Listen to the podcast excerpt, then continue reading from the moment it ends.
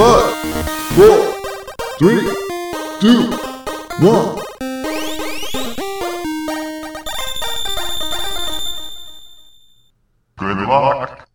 Bienvenidos chutacupas, esto es el último Phoenix Down, episodio 38. Ya casi le está dando crisis de mediana edad al podcast. si han pateado un cupa, son uno de nosotros. Yo soy su anfitrión, Esteban Mateus, y a mi lado, como siempre, tengo a mi hermano, Eleazar, el colono de Atropos, Mateus. ¿Cómo estás tú, Eleazar? Wow, ese título suena, suena épico. Parece que eres uno de los sobrevivientes que salió el día de la marmota espacial, menos mal. Justamente para arrancar tu nuevo trabajo, ¿no? Qué bueno. ¿Cómo te va todo ahí? Bueno, es un, es un reto. Lo bueno es que eventualmente se va a poder pasar los obstáculos, eso sí. Oye, vas a aplicar todo lo que aprendiste en Atropos ahí. Bueno, si se están preguntando, este es el último Phoenix Down, que es nuestro podcast semanal, donde conversamos con ustedes sobre las noticias de la semana anterior y también conversamos sobre lo que estamos jugando y otras cosas más. El estreno de este show es uno de los beneficios exclusivos de nuestros patrons de 2 dólares en adelante. Pero aquellos que no nos pueden apoyar, completamente comprensible porque estamos en tiempos de caos, pueden esperar una semana y escuchar este episodio en nuestros portales gratuitos, entre los cuales tenemos podcast.com, Stitcher, Anchor, Breaker, Google Podcasts, Pocket Cast, Radio Public y Spotify. Así que bueno, tienen para elegir. Esta semana vamos a conversar un poco sobre la sorpresa para algunos, para otros no tanto porque conocen muy bien el estudio Housemark, que es el éxito que ha tenido las primeras impresiones de Returnal. Así que vamos a estar conversando sobre ese juego. Y también vamos a conversar sobre un tema un poco controversial, que es si debemos comprarnos los juegos que nos gustan de un solo plomazo, incluso haciendo pre-order, o si cuando esperamos un poco que rebajen, le estamos haciendo daño a los developers. Vamos a hablar sobre eso. Así que vayan poniéndose cómodos, arranquemos el fin de semana y hablemos sobre videojuegos.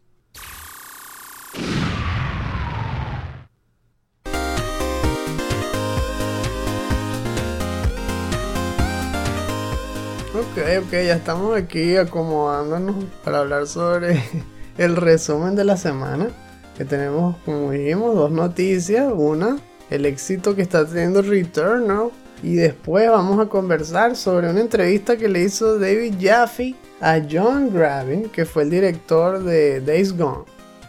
Vamos a arrancar con la parte más fresca de las noticias, que es el éxito de las primeras impresiones del juego Returnal. Que por cierto, hoy lo estamos grabando un poco retrasado, sí, porque estamos cambiando de horario, nos estamos adaptando también al nuevo trabajo de Eleazar. Y por eso, bueno, estamos haciendo la excepción. Y mañana sale Returnal. Y hoy, de hecho, se liberaron los embargos y empezaron a salir la lluvia de reviews. Y está siendo súper positivo. Así que lo que arrancó la semana pasada se mantuvo en esta semana. Y bueno, lo que estuvimos viendo fue que se liberó otro tipo de embargo, porque esta vez eran puros gameplays de bastante tiempo. Había unos que duraban hasta 45 minutos. Y empezaron a salir en muchos de los portales famosos. Entonces estaban gameplays de IGN, de Game Informer, de PlayStation Access. Había para elegir, pues. Nosotros vimos un par de ellos, no vimos todos. Pero lo que vimos fue suficiente para confirmar que de verdad es un muy buen juego. Muchos eh, lo veían como un intento de, explorar nuevos géneros del estudio Housemark. Porque si nosotros vemos lo que ellos habían hecho antes, si se recuerdan, son muchos shoot 'em ups estilo retro. Y que ellos habían a veces tratado de mezclarlos con otros géneros. Al principio jugamos Resogun cuando salió el PlayStation 4 que me pareció muy entretenido porque tiene un gameplay frenético y, es muy rápido en cuanto a la exigencia de, los reflejos que tienes que tener y, y, estar pendiente todo el tiempo de lo que está pasando en la pantalla. Se llena todo de balas, es un bullet hell, muchas partículas. Y eso es Resogun. Pero les va a parecer un déjà vu porque justamente eso es lo que tenemos que decir del combate de Returnal. E, eso es lo que más me gustó, que cuando las revelaciones fueron progresivas, uno comenzaba a ver que el juego sí pertenecía al pedigrí de Housemark, porque uno veía al comienzo del cinema y más o menos de qué se trataba y uno decía, pero ¿cómo ellos van a hacer esto si ellos nunca han hecho un juego como este? Pero cuando entras en el combate ves que exitosamente ahora mezclaron un género Metroidvania con un roguelike y además un shoot 'em up como a ellos les gusta hacer. Para mí eso era un gran reto, pero lo pasaron con notas por todo lo alto. En general, todo el mundo ha estado alabando la atmósfera del juego. Y de verdad que sí se ve que resalta, porque me recuerdan muchos clásicos sci-fi, especialmente por supuesto Alien. Hay mucha influencia ahí de H.R. Geiger, por ejemplo, que es el mismo que diseñó las criaturas de Predator, de Alien esos animales se ven muy creativos. Se, ven como sacados también de una historia tipo H.P. Lovecraft o algo así. Tienen muchos tentáculos. Se mezclan, ¿no? Hay unos que parecen perros, otros parecen lagartos, otros parecen humanoides. Tienen alas. O sea, se fajaron con el diseño de las criaturas también está todo esto, ¿no? el misterio de por qué la protagonista está atrapada en ese planeta. Que por cierto, si no lo han escuchado antes, la protagonista es un astronauta que se llama Celine y su nave se estrella en un planeta que se llama Atropos. Y cuando ella sale de ese planeta, lo primero que hace al explorar es encontrar un cadáver. Y cuando lo revisa, es el cadáver de ella misma. Es decir, que ya el ciclo había comenzado. Uno está empezando el juego cuando el loop ya arrancó. El misterio empieza desde el segundo cero. Entonces, eso me parece también muy interesante. Porque en la mayoría de las veces uno ve cómo el personaje cae dentro del loop. Como en el Día de la Marmota, como... Si vieron la película Palm Springs, comiquísimo. En cambio aquí no, aquí es como si te estuvieran lanzando en la mitad de la película. Como que, bueno, ya, ya ha muerto y ha resucitado como 100 veces y tú estás entrando ahí. Ahora averigua tú por qué. Y bueno, muchas de las cosas que se han hablado, a ver, que las áreas del planeta Atropos se llaman biomes. Eh, o sea, en vez de, de domo, se llama biodomo. Una cosa así mezclada, pues. Y hasta ahora han mostrado varios de los, de los niveles, ¿no? Pero yo nada más vi de los dos primeros. Hay como una selva con muchas cavernas y otro que es como un desierto y las arenas son rojizas y todo. Que combina muy bien, ¿no? El combate con, con las luces, las partículas. Y también se ve bien al explorar porque hay momentos lentos donde vas caminando, vas buscando y otros momentos donde te llueven enemigos, te llueven balas y además cambia. Cada vez que te matan, como es un roguelike, se reasignan todos los, los, enemigos y cambia el layout. Es decir, es procedural incluso, se, se rearma la etapa. Y tú empiezas otra vez con tu pistolita. El estilo, como habíamos dicho, es un sci-fi pero retro, así estilo Alien, en donde tú ves tecnología que hace cosas que la nuestra no, pero los televisores y todo son como los de los años 70. Ahí ese contraste, ¿no? Nosotros tenemos televisores que se ven mejor, pero ellos tienen televisores peores que muestran funciones que nosotros ni siquiera podemos soñar en hacer todavía. Se ven hologramas, también muchos hologramas, pero eh, construidos con scanlines, como si fuesen de televisores CRT, pero en efecto 3D. Y el mapa, de hecho, me recuerda mucho a Metroid, como los de Metroid Prime. Hay varias cosas pues que me hacen sentir que estos juegos fuese como un nuevo Metroid, de hecho, me parece un Metroid Next Gen. Ah, La única excepción, claro, es el combate. ¿A ti qué te pareció ese combate cuando empezaste a verlo en los trailers? Porque el combate es donde brilla Housemark. Esa combinación que ponen, pues, de avance frenético, incluirle muchos movimientos fluidos, hay mucho jump, mucho dash, variedad de armas y variedad de enemigos, ¿no? ¿Qué te parece a ti? Estaba pensando que al juego que me recuerda es uno que también es del espacio, pero tú no ves al personaje, sino que eres una nave. Recuerda a Super Stardust HD. Y las mecánicas se parecen mucho realmente. Tienes un dash, te invaden un montón de enemigos, hay, hay bullet hell. Y le estás siempre dando vueltas al planeta, tratando de sobrevivir a las waves. Y yo creo que es como si se hubieran inspirado en parte también de ese juego. Es el propio caos, porque te puede estar yendo súper bien y luego alguien te pregunta algo, algo así, te distraes por un instante, moriste. Puf, ya, ya estás otra vez en el loop. Las cosas se pueden ir al barranco rapidísimo. Como hay tantos enemigos y tantas cosas que te disparan al mismo tiempo. Onchel. Lo bueno es que le incluyeron mechanics muy prácticas. Por ejemplo, el dash te devuelve invulnerable por unos instantes te animan pues a que estés constantemente en movimiento, tapándote detrás de las cosas, pero no como Gears, sino literalmente corriendo y haciendo dash, esquivando y metiéndote detrás de columnas y todo eso, mientras tratas de flanquear a los enemigos. Ve emocionante.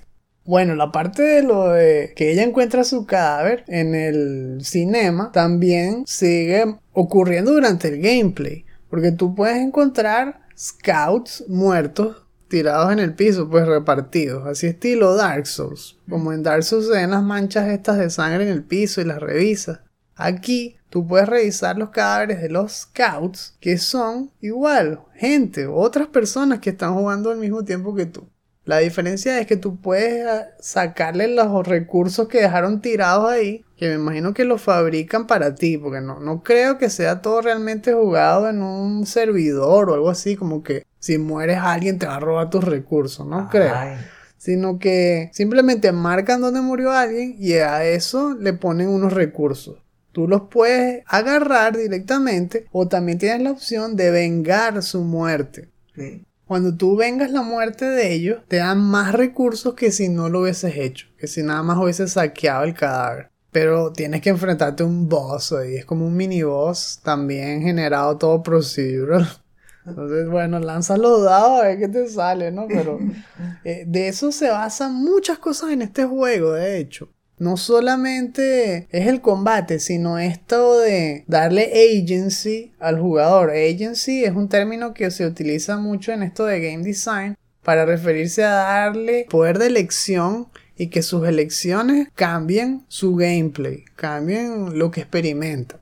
Entonces aquí está, por ejemplo, esto de los scouts muertos. Luego está unas bromas que se llaman que containers malignos y que malignant containers tienen items, son como cofres, ¿no? Y tú los vas abriendo, pero están infectados con malignancy. Y eso es un simplemente un atributo negativo que te va aumentando el porcentaje de que eh, se te daña el traje durante el combate. Tú entonces tienes que sopesar ahí, bueno, abro el cofre que tiene más malignancy porque tiene mejores items o mejor abro el que tiene menos, tiene ítems más chimbo, pero tengo menos probabilidades de que me afecten el combate. ¿ves? Tienes todo el tiempo que estar pensando en eso. Y claro, para abrir esos containers tienes que agarrar llaves que tampoco son infinitas. Todo el tiempo tienes que estar ahí manejando recursos. Agarras Malignant Keys para abrir los Malignant Containers. Luego están unas cosas que son unos parásitos. Literalmente se llaman parasites. Que son unas criaturas que parecen como insectos, pero realmente tienen, es como tentáculos. Yo creo que se parecen como arañas, una cosa así, pero en vez de patas son tentáculos. Y tienen pinchos por la espalda y todo, pero son chiquiticos. Y cuando tú los agarras, también tienes que decidir si agarrarlos o no, porque se te pegan en el brazo ahí. No sé si viste los cinemas y se te pegan y te abrazan y te dan buffs. Es como si en Diablo 2 fuese corriendo y los shrines se te pegaran en el cuerpo en vez de que tú los agarres. Bueno, son como shrines andantes y te dan atributos, pero al mismo tiempo te pueden dar efectos negativos, o sea, para, para balancear la cosa. Ah. O sea, que, que en Full Metal estarían orgullosos de este parse.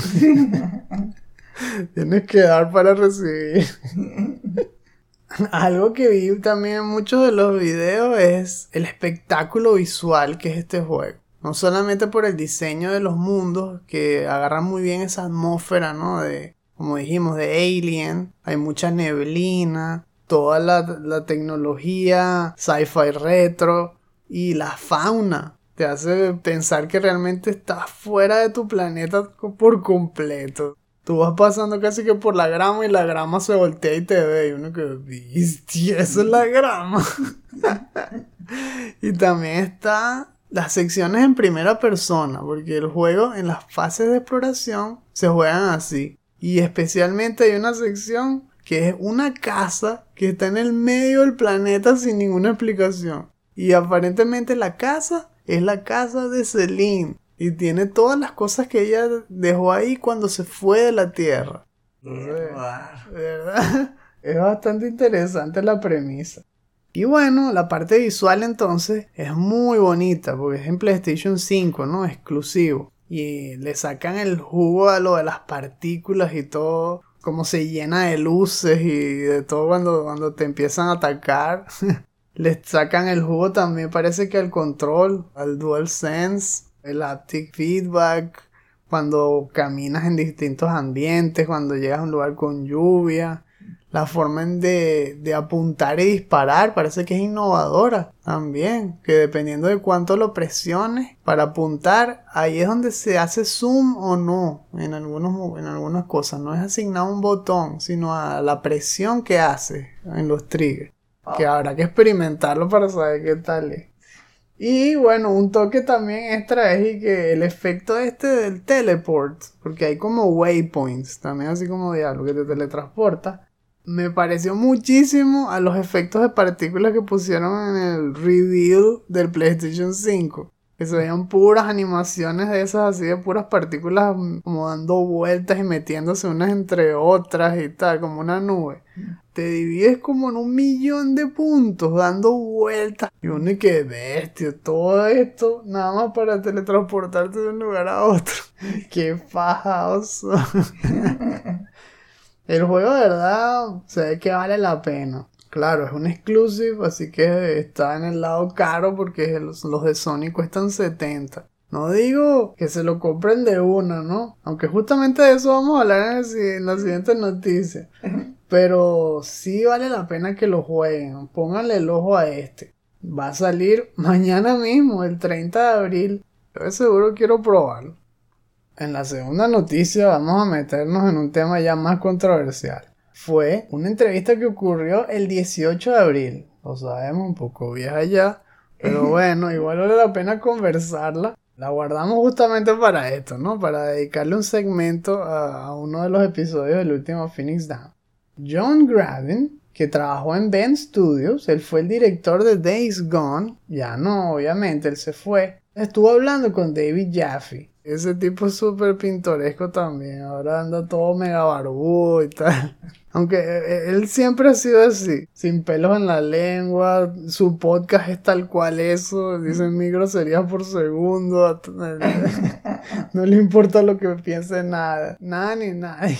Estuvieron conversando por toda esta broma del artículo de Jason Schreier y todo, ¿no? De lo que ocurrió con Ben, de lo que ocurrió con los estudios internos de, de Sony. Y entonces salió a colación lo de la producción de Days Gone. Y ahí fue donde John Gravin sacó las quotes que estuvieron rondando todas las redes sociales por dos semanas al menos. Lo que dijo fue lo siguiente. Si tú amas un juego, cómpratelo al full price. Es decir, cómpratelo al bendito precio completo. Vamos a ponerlo bonito. No puedo decirte cuántas veces he escuchado a un jugador decir, sí, yo me lo compré en una rebaja o me lo dieron en PS Plus. Whatever. Qué wow, o sea, este tipo está súper picado, o sea, está, está harto, ¿no? No sé qué fue lo que estaban hablando en el resto del episodio, pero se nota que cuando dijo esto, estaba aflorando como frustración o algo, se ve que estaba molesto, ¿no? Y entonces, por la implicación de, de lo que le estaba diciendo, como que o cómprenselo apenas salga y ya, ¿no? Entonces David Jaffe le pregunta, pero entonces, ¿cómo la gente va a saber si le gusta el juego si se lo compra en pre-order? Básicamente lo que él le dijo fue, mira, lo único que yo digo es que no sabes, ¿no? ok, no sabes si te va a gustar o no, pero no te quejes si el juego no le sacan una secuela si no te lo compraste apenas salió. ¡Qué perro!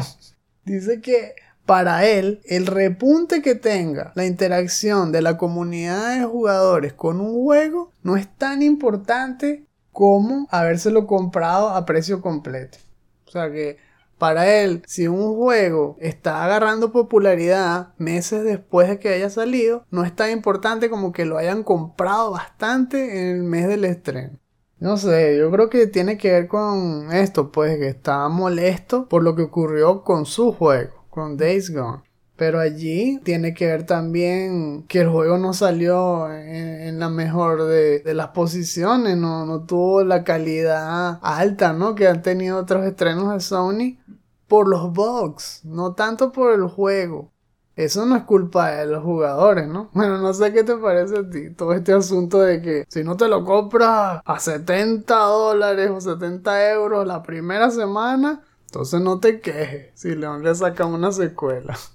Yo creo que, que de hecho los jugadores comprobaron que era mejor no habérselo comprado en el primer día porque no, no salió en buen estado. Y tampoco dijeron que necesitaban un tiempo y lo sacaron más tarde. Si realmente querían que más gente lo comprara en el primer día, necesitaban más tiempo para mejorarlo porque eso fue una de las cosas que le hizo más daño. Cuando nosotros lo vimos por primera vez, vimos la reseña y cuando hablaron de los box, era que teniendo los medios, no creo que no los hubiéramos comprado. Es que se notaba que le faltaba trabajar en eso todavía. Y nos dimos cuenta que el juego más bien llegó a ser lo que ellos tenían como pensado, como que su visión realmente un año después. Le faltaba como un año. Bueno, es verdad que no tuvo tantas ventas como querían. Y tal vez también pudo haber sido por eh, la parte de marketing. Tal vez le faltó invertir más en marketing.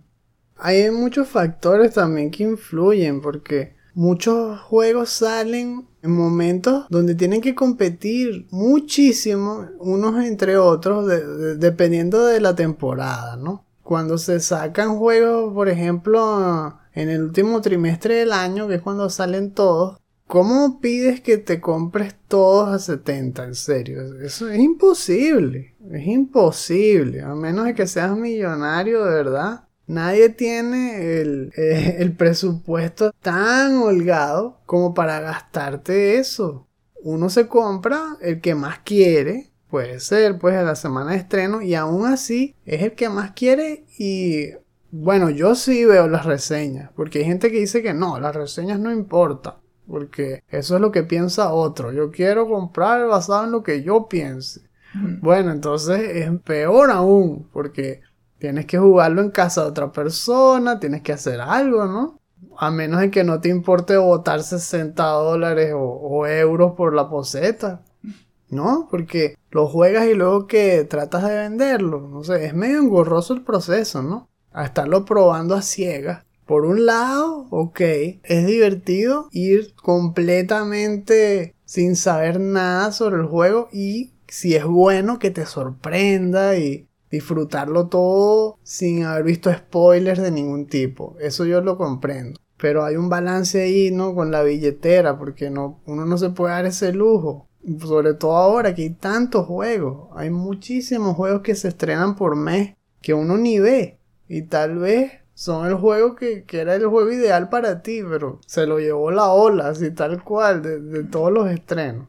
Por eso es que uno ve reseñas, ve streamers, tratas de ir agarrando un poquito de cada cosa para saber si tu inversión va a dar fruto y luego te lo compras. Ahora que estás diciendo esto de, de si vale la pena las reseñas, hay errores que es mejor saberlos antes de, de siquiera pensar en comprárselo.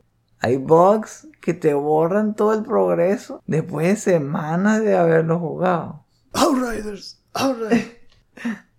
O- o, también creo que pasó con, por ejemplo, Andrómeda. Creo que con Andrómeda también. Y es verdad, puede ser divertido, pero ¿bajo qué costo, no? ¿Te imaginas? Que lo estás disfrutando un montón, pasan tres semanas y perdiste todo tu progreso. ¡Wow! Cuando pudiste haberlo escuchado desde el primer día que, que fuiste a comprarlo. Entonces tú ves cómo no es fácil, ¿no? El tema. De que él dice, no, simplemente cómprenselo porque miren lo que le hicieron a nuestro juego. Como decir, era un buen juego, pero como no se lo compraron y tuvo reseñas medias, a nosotros nos cancelaron la propuesta de hacer una secuela. Pero realmente eso es culpa de la gente, no sé, no sé. sea, entiendo que él esté frustrado, pero no es 100% culpa de la gente tampoco. El, el juego no estaba bien en ese momento. Luego mejoró. Y ves luego el lado opuesto en otras noticias que salieron en esta semana. Donde sí Project Red se fue todo el, el camino riéndose al banco. Porque con todo y el montón de gente que devolvió el juego por Cyberpunk, que fue la debacle de fin de año del año pasado, por el horrible estado en que lo sacaron en PlayStation 4 y todo, aún así rompieron récords de ventas y agar- agarraron un montón de dinero. Entonces, ¿por qué fue eso? Porque fue un juego con muchísimos pre-orders, que es justamente lo que quería este tipo, este John Gravin. Entonces vemos aquí la diferencia. Uno, que era un buen juego, que no, no tuvo buenos pre-orders y al final no le hicieron secuela. Y ahora un juego malo, porque realmente todavía no lo han arreglado, que tuvo muchísimos pre-orders y por lo tanto fue un mega éxito de venta y que todavía la gente no ha visto los frutos de ese gasto. Siempre hay que tener eh, que sacrificar algo. O sea, no, para mí no le estás haciendo daño a un developer si te compras un juego en rebaja. Porque igual te lo estás comprando. Entonces ellos están llenándose también allí con eso. Y mientras más personas lo juegan, más se riega la voz si el juego es bueno. Por lo tanto, yo creo que sí ayuda a que eventualmente le saquen una secuela. Cuando uno gasta en un pre-order, es porque estás 100% seguro de que ese juego es lo que tú esperas. Si no, no. De verdad que no vale la pena hacer pre-order y cada vez es menos vital. Porque los juegos rebajan tan rápido. De verdad, dos semanas después ya cuestan 20 dólares menos. Una cosa así. Salen a 60, pero luego eso, en dos semanas, un mes ya cuestan 40. Entonces, lo gastas es simplemente para ir con el resto de la gente. Como que para montarte en la ola del Zeitgeist. Y ya, eso es lo que te está costando esos 20 dólares extra. Pero si eres paciente, puedes ahorrar dinero y poder comprar más juegos y experimentar mejores cosas, más variadas. Para mí no, no es así. No es que, ah, no, si, que, si te gusta un juego, pues, te lo compras a ciegas y ya. Porque eso ayuda a los developers. No, no, no, no. no. Hay que saber lo que uno compra y, y estar pendiente, ¿no? De la calidad y del estado en el que salen las cosas que uno quiere comprar. Viéndolo en general, a la compañía le conviene que las personas compren varios juegos de la franquicia, no solamente uno. Y no alcanza el presupuesto para comprarse todos cuando salen en el primer día. Y además ellos también tienen otros medios, pues a veces es con los DLC o a veces, bueno, con los fastidiosos microtransactions, pero ese es otro tema y que hablar de bueno, los bichos estos de EA. No solamente esos 60 iniciales son la única forma en que puedes apoyar a un developer. Lo puedes ayudar comprándote los DLC, hablando del juego, promocionando la en tus redes o creando contenido para que otras personas lo conozcan y se lo compren. Así que hay maneras, hay otras maneras y siempre podremos apoyarlo sin tener que desangrarnos, pues sin tener que, que quemar la billetera cada año. siempre hay alternativas, mi gente. It's quiet. Too quiet.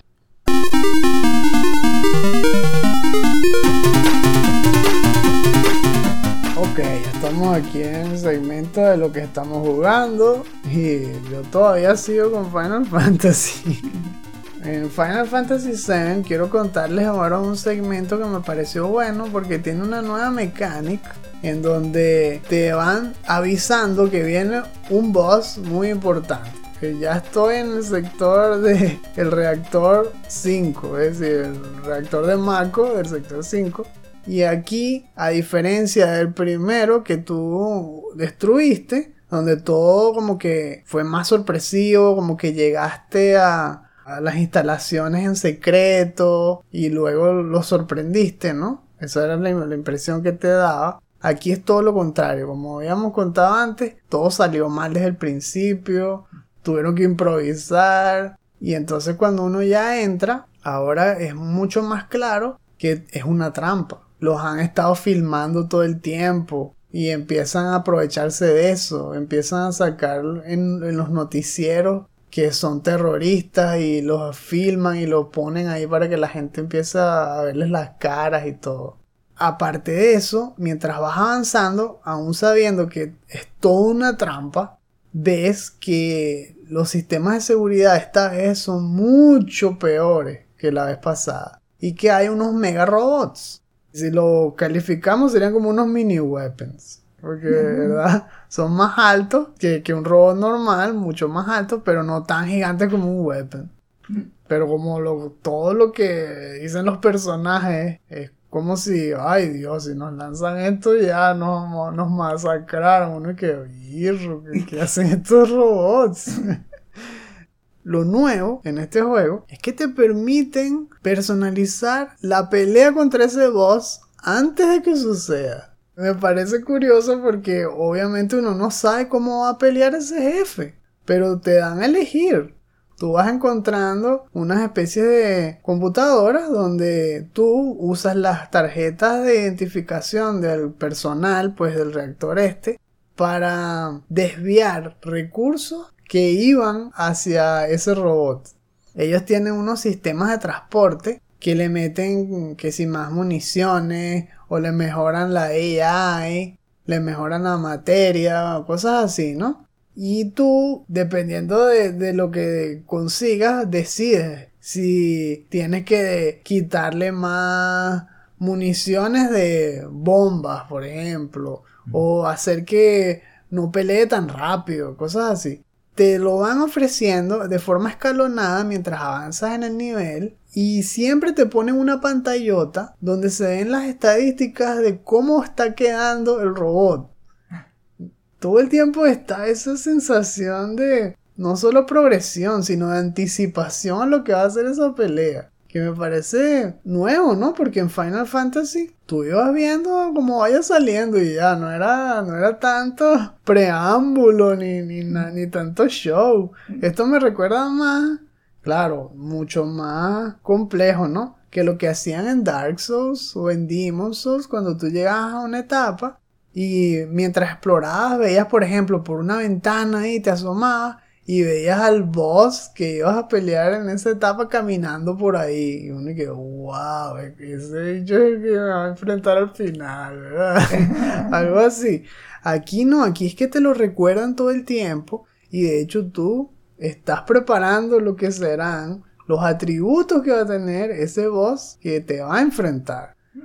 Me imagino que uno le sacará mucho más el jugo en un segundo playthrough, porque ya sabrás cómo es la pelea. Pero en este momento, por ejemplo, yo me fui por lo más evidente. Ahí decía que si, bueno, estas bombas le van a hacer daño masivo a toda la party. Y que, ok, no.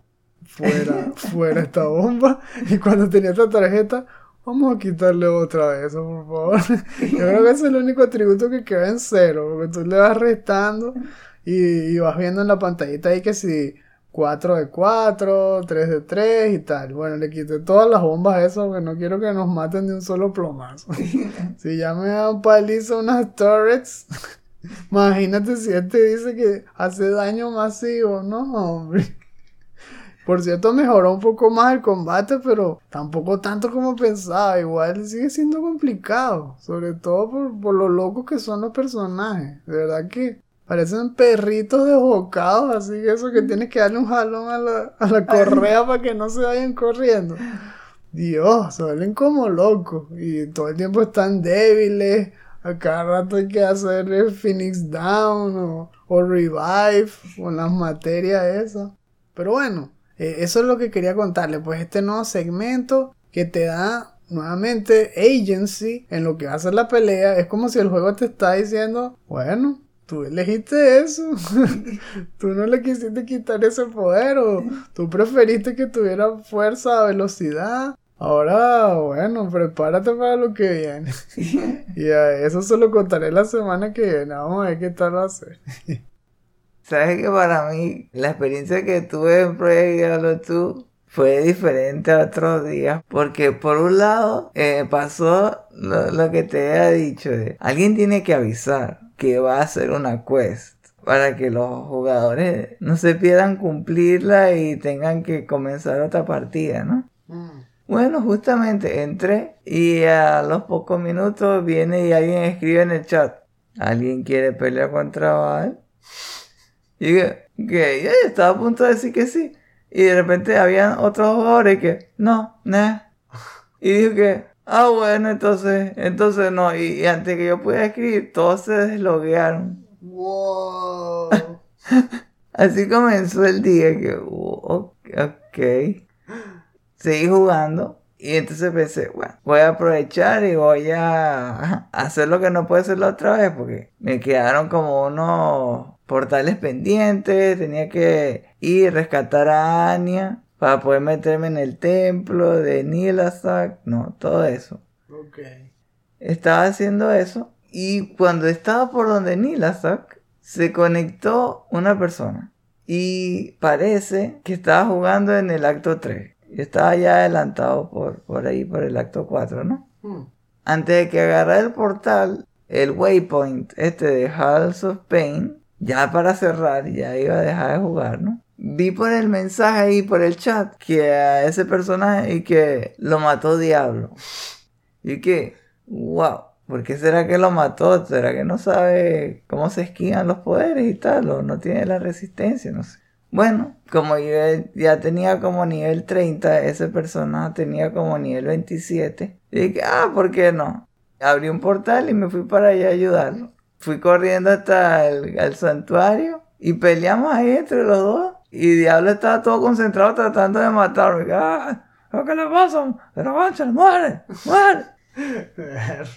bueno, sin tener que ir, a la, al town, le ganamos. ¿Te hizo hablar de hueso? No, no. Ah, menos mal, pero eso era. eso era lo peor cuando te agarraba con la habla de hueso. Y luego te pegaba el megaduque ese de electricidad roja. Bestia. Ahí te volvió el esqueleto como en el comienzo de, de Terminator 2. Que... Ay, sí, menos mal que, que eso ya no me ha pasado. Al final, bueno, así eso, que me dio las gracias por, por haber ayudado. Y que, bien. Casi que, thank you, Wonder Man. Y, haciendo así como, un saludo así tipo como los soldados. Que... Oh, bueno. Sí. Y después, bueno, me di cuenta que había encontrado que si una ballesta única, rare, sé como no la necesitaba y yo, yo estoy usando un personaje que es un asesino. Y o, tira lanza o pega de cerca con cuchillo o con, el arma especial ese del asesino. Entonces, ah, se lo, se lo dije que mira, esto para ti. Toma pequeño, no corras con esto, ¿ok? si te caes encima de la lanza te va a hacer daño. Hay que mucho cuidado. Pero fue así. Como mi objetivo principal era agarrar el portal este de House of Pain y todavía lo tenía pendiente. Dije, bueno, ya te ayudé, me tengo que ir. Hasta que agarré el portal y bueno, y después les cuento qué pasó. Toma, lo dejaste ahí con un cliffhanger. o sea, no se lo esperaba.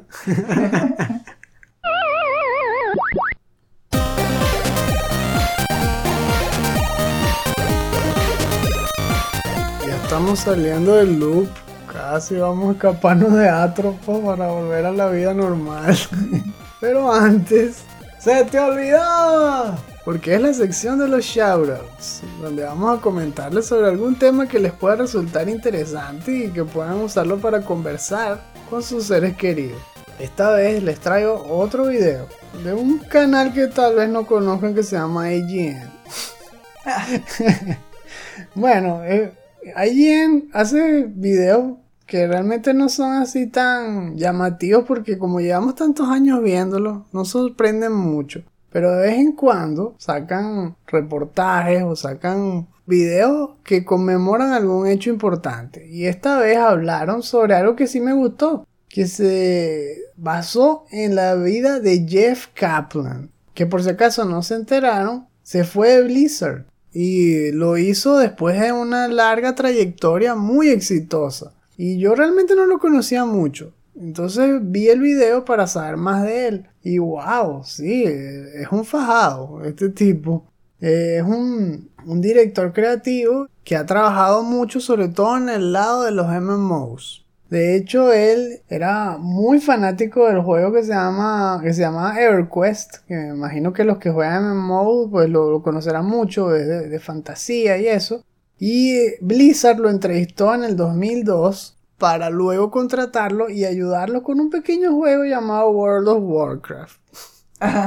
Entonces, él puso mucho de, de, lo que ayudó a que World of Warcraft pues rompiera todos los récords que rompió, ¿no? Él tuvo mucho que ver creando quests, influyó pues esto pues en la historia, luego lo nombraron director del juego en el 2008 y empezó él a trabajar en las expansiones. Él trabajó especialmente en Wrath of the Lich King y después de eso saltó a un siguiente proyecto y ese fue todo el lío del proyecto Titan, que era el proyecto más ambicioso de la historia de Blizzard un mega MMO con docenas de clases y un mundo gigante con una gran historia que quedó en el limbo, pues quedó en ese limbo de desarrollo de juegos que a veces sucede con las industrias AAA y que nunca vio la luz del día. Eventualmente él también tuvo mucho que ver en la transformación de Titan en Overwatch que revolucionó el Blizzard anterior al que conocíamos y al actual porque ahora pues, era un juego de otro género, igual tenía elementos MMO pero era PvP, él influyó en cómo se aprovecharon las docenas de clases y se transformaron ahora en docenas de héroes, porque cada uno de esos héroes representaba a una de las clases que iban a salir en Titan. La historia de él es súper interesante, pues, y luego cómo él se hizo famoso en Overwatch, gracias a cómo él interactuaba con la comunidad y, y, el cariño que le agarró la gente por los mensajes que él sacaba cuando hacía los updates y cómo interactuaba y cómo se hacían memes basados en él y todo. La cuestión es que eso muestra su trayectoria, habla más sobre lo que él representó para Blizzard. Me gustó bastante. Eh, no es un video muy largo, de verdad que lo pueden ver y es informativo y es bueno. Te deja pues saber qué significó eso de que alguien tan importante como él, que de hecho era muy humilde, él siempre se llamó Jeff from the Overwatch Team. Sin decirles a todos lo importante que era su cargo. Así que bueno, si quieren saber más de Jeff Kaplan, vean ese video y les dejo el enlace en la descripción. Esta vez les traigo un video, es súper corto, pero yo lo veo así como bastante importante. Porque si hay algo que sí tiene es que es un buen tema de conversación, sobre todo para los que quieren hacer juegos.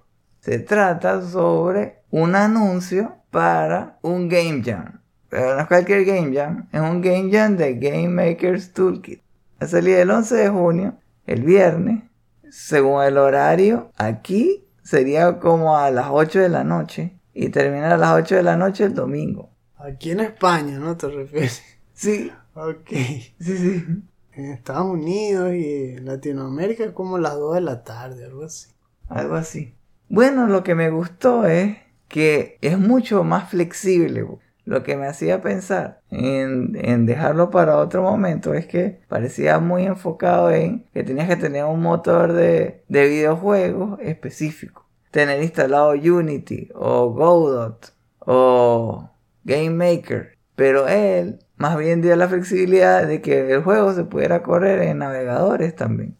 Que el único requisito es que haya una versión que pueda correr en Windows. Y contarle que lo pueda subir a Itch.io, que ellos tienen su propia plataforma para jugar el juego desde allá. Hmm. ¿Estás listo? Me hizo pensar justamente estos días que he estado programando más en apartar un tiempo y buscar la manera de prepararme para ese día y ver si participo, solamente para probar. No le dedicaría las 48 horas porque pienso que sería demasiado. Pero si estoy pensando como hacer todos los pasos, ver cómo sería registrarse, dedicarle que si 4 o 5 horas y eso, armar el producto final y enviarlo para ver cómo sería toda la experiencia. Entonces, si quieren saber más sobre el concurso, el, video se llama Join the Game Makers Toolkit Game Jam 2021. Eh, bueno, Game Makers Toolkit es más bien la abreviación GMTK. Y es eso. Por ejemplo, el tema lo dicen es el día que comienza el, el evento. Y uno puede tener todos los assets listos, todos los sprites. Puedes tener código apartado si has estado haciendo otros juegos, tener fragmentos. Lo importante es que sepas usar esos assets inteligentemente para que se acople al tema.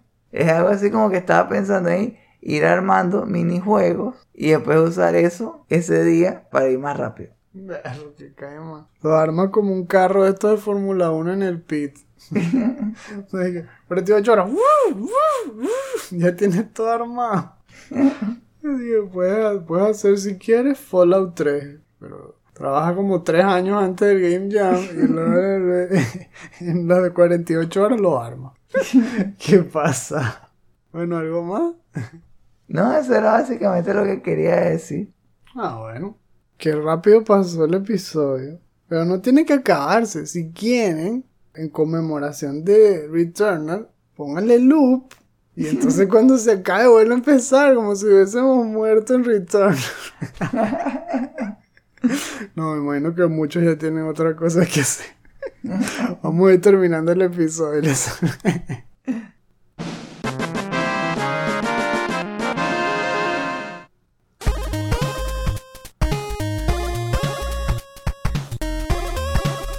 Ya se nos acabó el tiempo. Bueno, la verdad es que esta es la segunda vez que lo estamos haciendo y estamos ya en la segunda parte del loop. That's not true. Or is it? Encuentren su propio cadáver con el podcast ahí terminado de escuchar. La segunda. Recuerden que el estreno de este podcast sale primero en Patreon. Y si quieren escucharlo en caliente, consideren volverse uno de nuestros Patreons de 2 dólares en adelante. Si no, pueden esperar una semana y escucharlo gratis en nuestros sitios alternos como Stitcher, podcast.com y Spotify. En ese caso, compártanlo con todos los que puedan para que conozcan la magia del último Phoenix Down.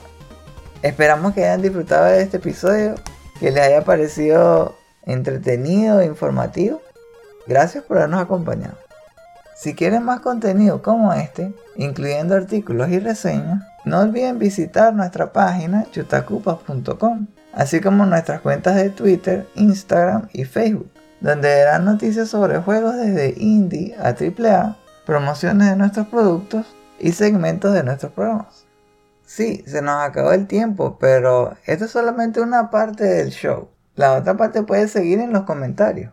Queremos saber qué piensan sobre todo lo que hablamos en este episodio. ¿Ya tienen una idea sobre cómo va a terminar Returnal? ¿Y por qué está esa casa en la mitad del planeta? Más extraño. Con tal de que al final no digan que están en el purgatorio y que, ay no. Otra vez no Lost. No. Ay, te imaginas. O van a sacar una como, como creo que escuché en Twilight que, ah, todo fue un sueño. Por favor, no. Eso solo funciona si eres Link o Mario. Cuando escucharon por primera vez este juego, pensaban que iba a ser tan bueno como se está escuchando. Yo por mi lado no había pensado jugarlo porque me daba como una sensación de que iba a ser como de terror. Pero creo que la balanza se inclina más hacia la acción. Ya ese, el juego que, que mencioné, de Super Stardust. Entonces, si es así, yo creo que sí lo voy a probar. No sé qué piensan ustedes. También cambiaron de opinión ya después de habernos escuchado. ¿Qué piensan sobre lo que dijo John Gravin? ¿Los convenció? Y van a empezar a comprar todos los juegos desde el primer día para asegurarse de que los juegos tengan secuela. O más bien están pensando como David Jaffe y van a seguir esperando a escuchar una buena reseña antes de empezar a aflojar el dinero. No le hagan caso a Calimero. Calimero. Esto es una injusticia. En serio, ese dicho suena a Calimero. Si no sabe quién es Calimero, yo sé, es muy antiguo. Búsquelo por Google y ríganse un rato. Eso yo lo veía cuando era niño. Por cierto, no olviden que si se suscriben al tier de Podcast Bonanza, sus comentarios podrán ser incluidos en los futuros episodios del último Phoenix Down. En Patreon podrán encontrar muchos otros beneficios especiales como destapar episodios exclusivos, acceso a nuestro podcast complementario, el último Phoenix Down DLC. Aquí hago un paréntesis que este es, es uno de esos shows que si tienen los medios deberían darle una oportunidad porque son como versiones repotenciadas del episodio que acaban de escuchar, donde hay efectos de sonido, hay música y todo está ambientado como si fuera como una atracción de Disney. Y nos enfocamos en un solo videojuego. Hablamos sobre su historia, sobre las anécdotas más resaltantes en el proceso de desarrollo, sobre los iconos del equipo creativo, también curiosidades que tengan que ver con cuál fue la razón por la que ese juego se originó. Hasta la otra vez hablamos en Donkey Kong sobre cómo estuvo conectado con la guerra de las consolas entre Sega y Nintendo. Son episodios muy entretenidos porque están hechos casi como para uno detener lo que uno está haciendo buscar alguna taza de, café caliente con galletas o alguna especie de, de comida así para cenar. Poner el, volumen bien en alto y disfrutar de la función. Realmente se los recomiendo. Si le dan una oportunidad, no se van a arrepentir. En los tiers más altos, hasta van a poder obtener su propio avatar personalizado si quieren saber más, visiten nuestra página patreon.com slash chutacupas. Ahora, con su permiso, vamos a ver el State of Play de Ratchet Clank Rift Apart y así prepararnos para el episodio de la semana que viene. Oye.